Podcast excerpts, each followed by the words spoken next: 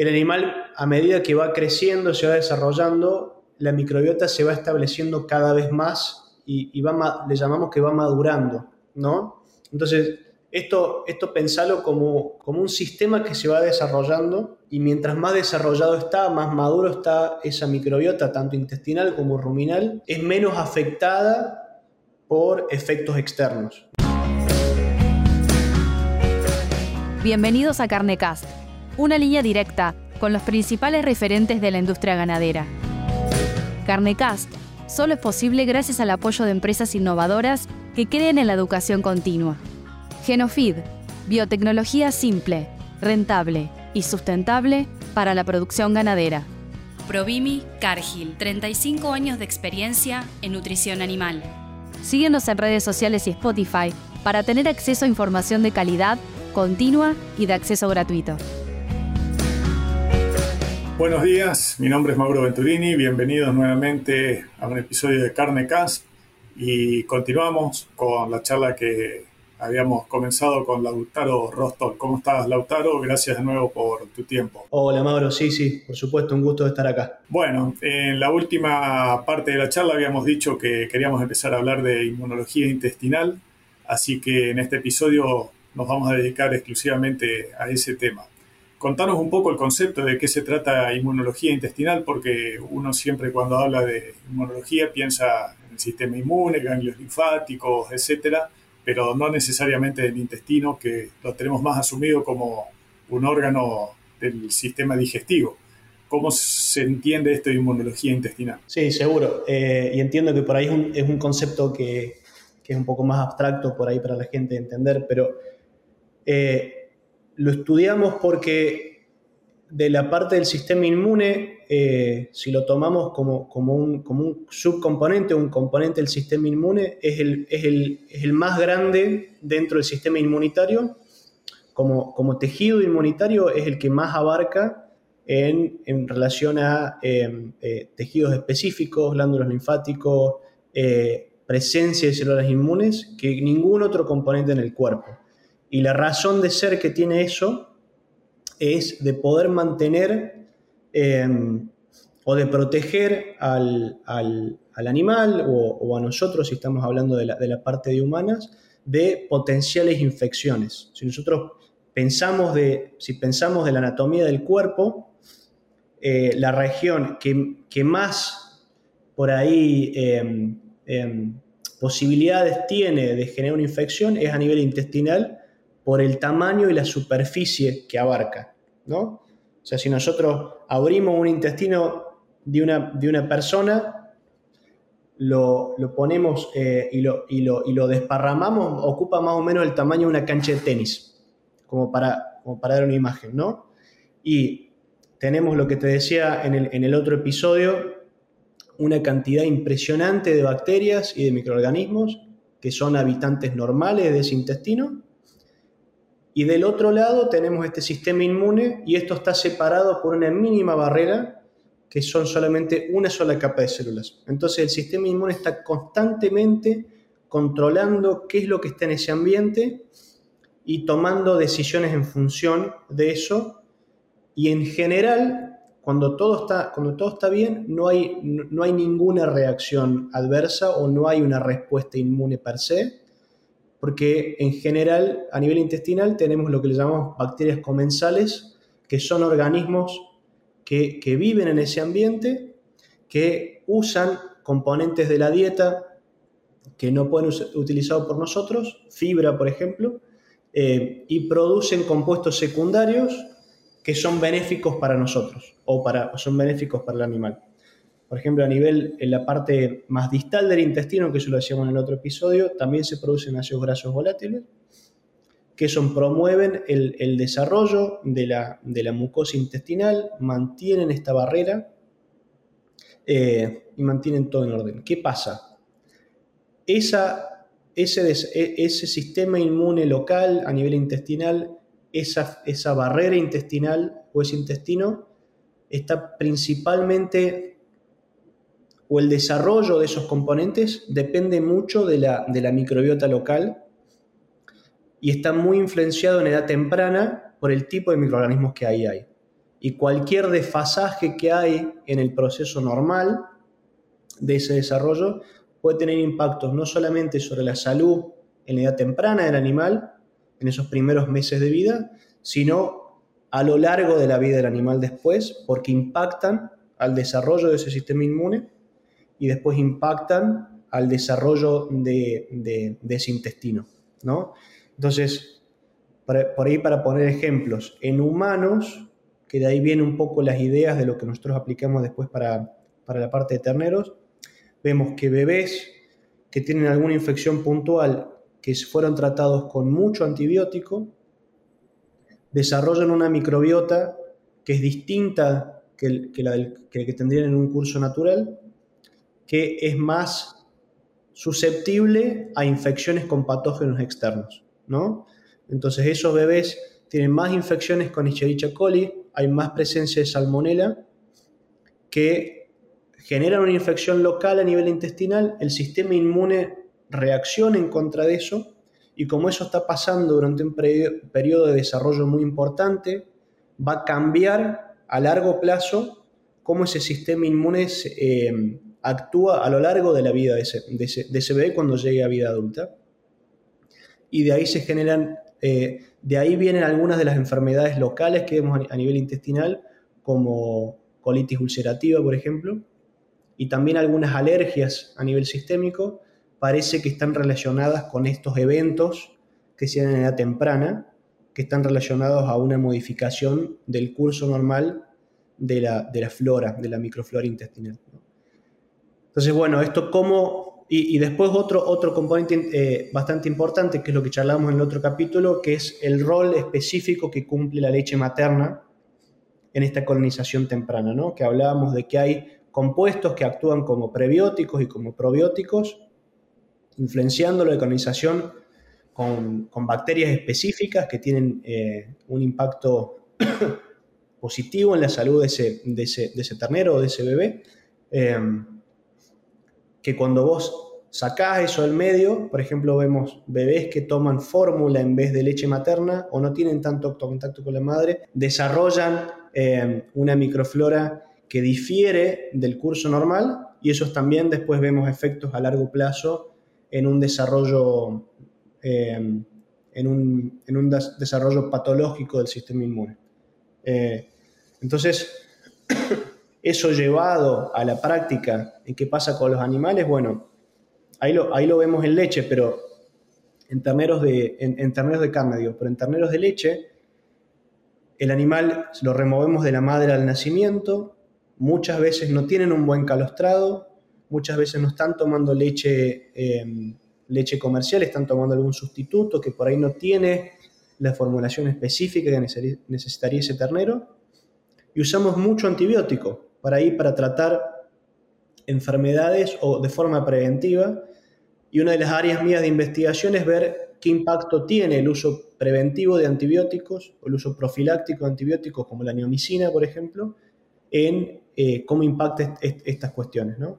Entonces lo que vemos es, por un lado, el uso profiláctico de estos antibióticos no es muy eficaz en previniendo enfermedades, de hecho es, muy baja la eficacia, no disminuye, no disminuye la incidencia de diarrea, no disminuye la incidencia de enfermedades respiratorias, pero por el otro lado vemos que tiene un impacto muy marcado en la microbiota intestinal, afecta al desarrollo intestinal que eso lo vemos en, histología, de cómo, afecta al, desarrollo intestinal. Em, y después parece que también tiene efectos a nivel sistémico en el desarrollo del, animal. Entonces, tomando estos conceptos que vienen más de la, medicina humana, tratamos tratando de entender qué impacto estos manejos tradicionales que tenemos del manejo del ternero afectan la salud no solamente en el predestete, sino a largo plazo. Entonces, eso es un poco, un poco la idea. A nivel de campo, eh, en, carne, eh, estos animales por lo menos están al pie de la madre por muchísimo más tiempo. Si hay un buen calostrado, eh, debería ser menor el impacto que lo que vemos a nivel, de, a nivel de leche, pero es importante tratar de entender estos conceptos, ¿no? De uso de antibióticos que no sea como un, como un tratamiento masivo a los animales solamente de manera preventiva, sino tratar de, entender un poco más el rodeo, cuáles son las incidencias de enfermedad que estamos teniendo realmente, tratar con antibióticos solamente en los casos que realmente tenemos casos confirmados de alguna, alguna enfermedad con algún patógeno bacteriano. En diarreas, generalmente las ocurrencias de, de diarrea son multifactoriales, no es un solo patógeno. Generalmente, por más que tengamos alguna bacteria, probablemente tengamos eh, algún patógeno viral em, o parasitario ahí también. Entonces, por más que estemos tratando con antibióticos, la efectividad generalmente no es muy alta y hay otras opciones actuales que funcionan bastante bien como uso de antiinflamatorios, por ejemplo, en esos casos. Em, entonces, nada, tratar de por lo menos digerir esta idea de tratar de ser más cuidadoso con el uso de antibióticos, porque tenemos datos ya concretos de un poco de la investigación mía y otros trabajos también más, que tienen impactos eh, no deseados o no esperados en el desarrollo de ese animal. Y que ahora lo que estamos tratando de ver es que si pasa como en humanos, que tenemos efectos más a largo plazo, ¿no? Provimi Nutrición Animal pone a tu alcance tecnología e innovación, soluciones nutricionales completas y consultoría profesional para maximizar el retorno de tu inversión. Provimi es Cargill Animal Nutrition and Health. Bueno, ahí, ahí vamos a ir con, con la pregunta, como decíamos recién, off the record, respecto del trabajo que publicaste sobre el efecto de antibióticos, específicamente neomicina sobre eh, las alteraciones que se producen a nivel intestinal. Porque en cría, aunque parezca al revés, también hay un problema de uso, no diría indiscriminado, pero un uso excesivo de antibióticos sin necesidad de tenerlo, porque como el productor o el recorredor tiene menos posibilidades de estar en contacto con el animal, cuando en un lote de terneros aparecen algunos con diarrea, lo que se tiende a hacer es a medicar a todos, o ante algún caso de onfalitis o algún problema de esos, se medica a todos. Así que esa problemática seguramente también existe en cría, nada más que no somos conscientes de que esté presente. Pero déjame hacerte una preguntita previa respecto de eh, el efecto de los antibióticos sobre la población bacteriana intestinal en general, que por lo que decís entiendo que actúa indiscriminadamente. O sea, el antibiótico mata las bacterias banales o, o las benéficas como las perjudiciales. Respecto del calostro, si bien la vía de acción es totalmente diferente, ¿actúa indiscriminadamente sobre todo tipo de bacterias o ya es un poco más específico y actuaría sobre las bacterias, digamos, perjudiciales o patógenas? Hay, dos cosas en el, calostro por ahí que, tienen este efecto. Por un lado tenés estos componentes que yo te digo que promueven bacterias específicas, que son estos oligosacáridos, que promueven bacterias específicas porque hay solamente un grupo o hay grupos específicos de bacterias que lo pueden fermentar o usarlo como, una fuente de alimento, ¿no? Y las más comunes que siempre discutimos son lactobacilos, algunos lactobacilos y bifidobacterias. Por el otro lado, tiene eh, péptidos antimicrobiales, que uno, es, uno de ellos, el, más común, es la lactoferrina. Em, tienen efectos, si bien tienen efectos sobre poblaciones generales, hay algunas que son más susceptibles que otras y algo que no, todavía no terminamos de entender muy bien, tiene un efecto muy marcado sobre poblaciones locales que están muy cerca de la mucosa.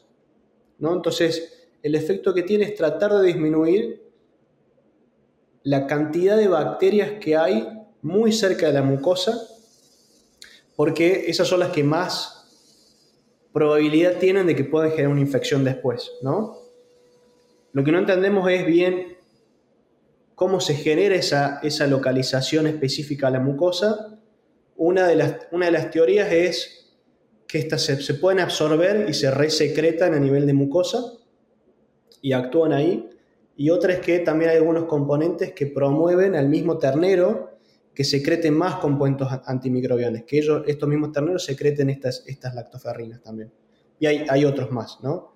Em, entonces, respondiendo a tu pregunta, hay bacterias que son más susceptibles que otras a estas lactoferrinas, pero, pero tienen un efecto medio, medio general. Entonces tenés por un lado eso disminuyendo la carga microbiana a nivel general, específicamente a nivel de mucosa, y después tenés estos otros compuestos que actúan como prebióticos que promueven el desarrollo de bacterias específicas. Y a eso dejar en claro y sumarle de que cuando estamos utilizando calostro también tenemos posibilidades de, neutralizar algunos virus, cosa que con los antibióticos, como bien ya lo mencionaste, no lo podemos hacer. Y muchas veces las diarreas son virales y no bacterianas. Claro, claro. Y también las inmunoglobulinas, eso es otro tema importante con las inmunoglobulinas, que si bien las inmunoglobulinas después de las 24 horas de vida no se absorben, vos seguís teniendo efecto de esas inmunoglobulinas actuando a nivel local. Que de hecho tengo un colega que ha hecho estudios usando calostro como tratamiento preventivo de incidencia de diarreas en, la guachera, con efectos muy positivos. Eh, entonces esa es una opción, tratar de a campo, si vos tenés acceso a excedente de calostro, por más que no sea de excelente calidad, si hay alguna forma de suministrárselo a los terneros, eso puede ser una alternativa barata, eh, si bien probablemente eh, agregue un poco más de trabajo para el operario, es algo que podés llegar a tener disponible en el campo si tenés acceso a poder ordeñarlo al animal, em, em, que tienen efectos, que tienen efectos muy, muy positivos. Entendido. Está bueno el concepto para todas estas técnicas de estetes hiperprecoz, donde seguramente en un, en un grupo de terneros siempre hay alguno que aparece con diarrea. La tecnología Genofeed logra mejorar la digestibilidad de todo tipo de alimentos que consume el rumiante. Esto permite un incremento de los kilos de carne por hectárea producidos de una forma sustentable, obteniendo una mejora en el rendimiento del negocio y la salud de los animales. En Genofeed buscamos cambiar el paradigma en la nutrición de rumiantes. Eh, bueno, ahora yendo al trabajo que publicaste, eh, obviamente que toda la información que está ahí es interesante, pero me resultó extremadamente atractiva la parte donde comentás que hay efectos residuales de estas alteraciones que puede recibir el intestino después de ser eh, medicado con en este caso específico con la omicina, pero creo que aplica a casi todos los tipos de antibióticos, y sobre todo alteraciones en la transcripción génica. Eso, la verdad que es la primera vez que lo leo y me gustaría saber un poquito más en detalle de qué se trata. Sí, sí, seguro. Eh, entonces, por ahí, eh, haciendo un poco de background del tema, eh, hicimos un experimento en el que dimos neomicina a terneros por 14 días, que es el, tratamiento típico acá, que está permitido por, por el, por el USDA y por, la, y por la Food and Drug Administration. Y después lo hicimos por 28 días también, que es el doble de tiempo, para ver el efecto que tenía en el ternero en la microbiota. Eh, y medimos genes en el hígado, medimos genes en, tejido adiposo y medimos genes a nivel intestinal. Entonces, nosotros lo que vimos, después de esos animales eh, los, matamos a, los 28 días después de, suministrado este, este, este, estos tratamientos con antibióticos y colectamos tejido intestinal, colectamos tejido en el, del hígado y de tejido adiposo. Entonces medimos la, microbiota y uno de los, los índices más típicos que se usan para ver cómo es el efecto general es la diversidad de la microbiota. ¿Cuántos cuántas bacterias y cuán diverso ese grupo de bacterias hay en las muestras que estamos tomando. El antibiótico tanto por 14 días como por 28, o sea, los 14, nosotros medimos a los 28, pero los animales que dejamos de administrar a los 14 días también todavía vemos impacto en esa diversidad y vemos impacto en los tipos de bacterias que vemos y vemos específicamente una disminución de estas bacterias muy benéficas como lactobacillus y bifidobacteria que no se termina de recuperar al momento de muestreo que tenemos. Y, es, y sigue siendo similar a lo que vemos a los 28 días. Ahora bien, eso repercute sobre la fisiología intestinal. Eh, por otro lado, marcamos unos marcadores que están relacionados a función de barrera, eh, que vemos un aumento de permeabilidad intestinal, que eso quiere decir el intestino es menos eficiente regulando qué pasa a través del intestino y después, A nivel hepático, vemos algunos genes relacionados a, función metabólica que están desregulados, pero lo más interesante es a nivel sistémico, periférico, en el tejido adiposo vemos algunos cambios en expresión génica relacionados a función inmune y, a función metabólica. Que todo eso parece estar mediado por eh, un grupo de metabolitos que son los ácidos biliares, que la función típica que conocemos de los ácidos biliares es digestión de grasas a nivel intestinal. Pero hace un par de años hemos empezado a entender que estos ácidos biliares cumplen funciones mucho más allá de la digestión de grasas en el intestino, sino que cuando se absorben tienen función de selenización y funcionan como una hormona, ¿no? regulando a nivel hepático y a nivel periférico, sobre todo a nivel de, tejido adiposo, eh, regulando eh, eh, algunas funciones metabólicas, no quiero entrar mucho en detalle de eso, pero básicamente después que el animal come, esos ácidos biliares se, reabsorben y señalizan al tejido periférico avisando, che, vienen nutrientes en camino, eh, de, em, deja de hacer algunas funciones porque básicamente pasás de, hacer procesos catabólicos a procesos, a, procesos anabólicos, ¿no? Y eso parece que viene a estar mediado esa serenización por estos ácidos biliares. Ahora bien, cuando tenés cambios en la microbiota que afectan, em, que afectan estos ácidos biliares a nivel intestinal, esta serenización parece que cambia, ¿no? Entonces eso mantenido en el tiempo parece que afecta em, el, el, metabolismo energético del animal a nivel sistémico. En otras especies está visto que hay, por ejemplo, en cerdos, uso de antibióticos está muy correlacionado con aumento de, adiposidad. ¿no? Y en, en rumiantes, si bien no vemos eso tan característico, puede llegar a tener un efecto a largo plazo en el, en el marmoreo, por ejemplo, que capaz que no sabemos, pero ah, eso, eso es algo que tranquilamente podríamos, podríamos ver, o afectando la, la eficiencia de conversión. Y también por el otro lado vemos que puede que tenga efectos a nivel sistémico en cómo responde ese sistema inmune. No solamente cuando estamos dando ese tratamiento, sino también cuando, cuando lo frenamos. Lo que voy a decir es solamente estos animales los seguimos hasta un mes de vida. Entonces, eso, eso es la, información que manejamos hasta ahora. Tenemos ganas de hacer estudios ahora, siguiéndolos más a largo plazo. Entonces, siguiendo un poco estos conceptos, cómo estos tratamientos en edad temprana que sabemos que ya afectan la microbiota, cómo impactan el sistema inmune más a largo plazo, ¿no?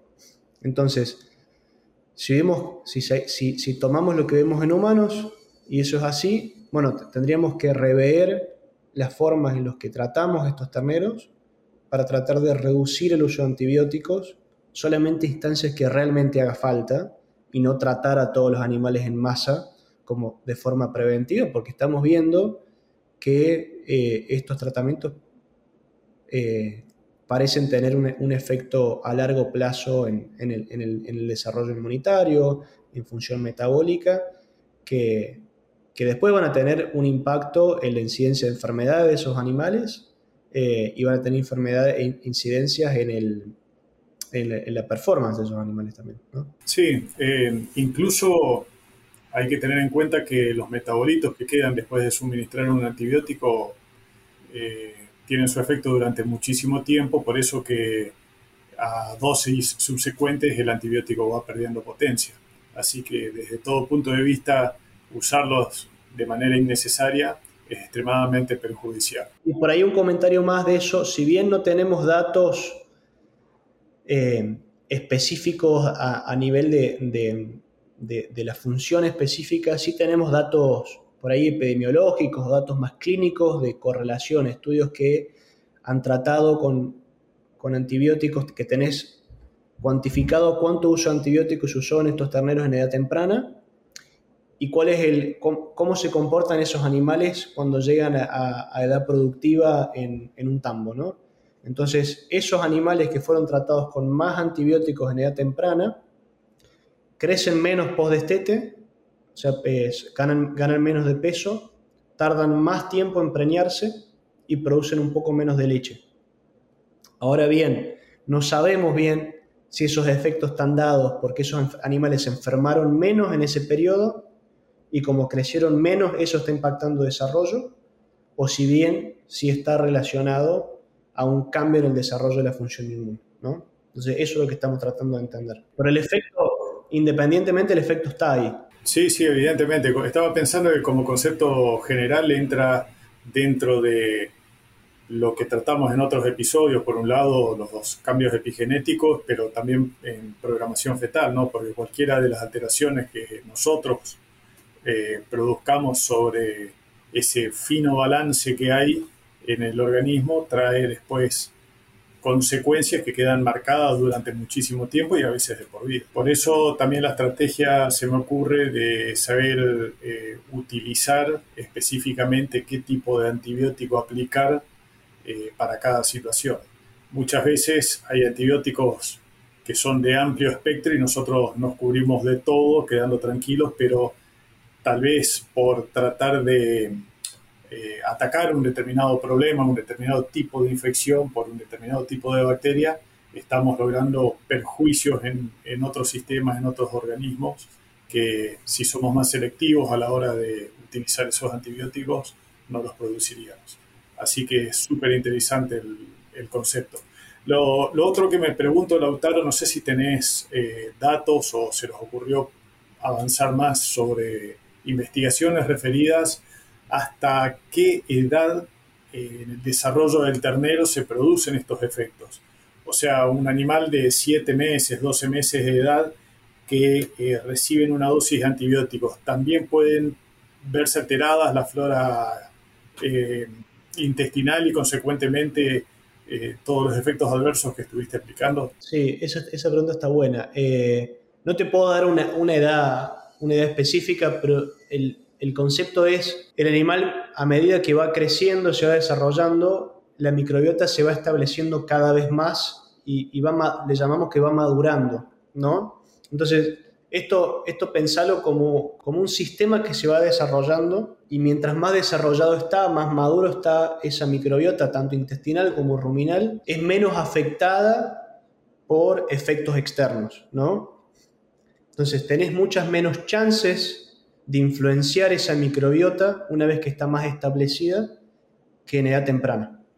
Entonces los primeros días de vida, el primer mes de vida, es mucho más influenciable que un animal de un año de edad. Eh, entonces, cosas que vos hagas en esos primeros días de vida tienen una influencia mucho más marcada en esa microbiota que lo que vos hagas al año de vida. Entonces, la influencia que tiene un antibiótico que se lo está dando un ternero que tiene una semana de vida va a impactar muchísimo más esa microbiota y esa microbiota va a tardar mucho más tiempo en recuperarse que lo que pase con un animal de un año de vida. ¿no? Y lo mismo con, intervenciones positivas. ¿no? Vos cuando estás usando un probiótico, ese probiótico tiene muchas más chances de influenciar eh, o tener un efecto positivo en el animal cuando se lo estás dando desde edad temprana que cuando se lo estás dando eh, cuando un animal mucho más grande. Sí, muy, muy, interesante, muy, muy interesante cómo las primeras horas de vida y el, la primera semana de vida afectan de nuevo la, vida y el potencial productivo de, del animal. Bueno, Lautaro, se nos fue de nuevo volando el tiempo, la verdad que espectacular haber entrado en, en estos temas, como dije al inicio, un poco desconocidos para la mayoría de nosotros, pero que de a poco están saliendo a la luz tecnologías como para que nos puedan contar cuáles son las novedades y la fisiología de cómo funciona todo esto. Así que bueno, seguiremos en contacto eh, respecto de las novedades. Eh, seguiremos en contacto respecto de las novedades que vayan teniendo con su trabajo de investigación para poder acercarle a la gente toda la información que les pueda ser útil. Y desde ya, muchísimas gracias por tu tiempo y por tu dedicación. No, no, buenísimo. Gracias por la, por la invitación y la seguimos cuando quieras. Bueno, muchísimas gracias, Lautaro. Un saludo. Gracias, Mauro. Un abrazo. Un chao. Si te gustó este episodio, no dejes de compartirlo con otros profesionales para que más personas puedan tener acceso a la palabra de los principales referentes de la industria ganadera.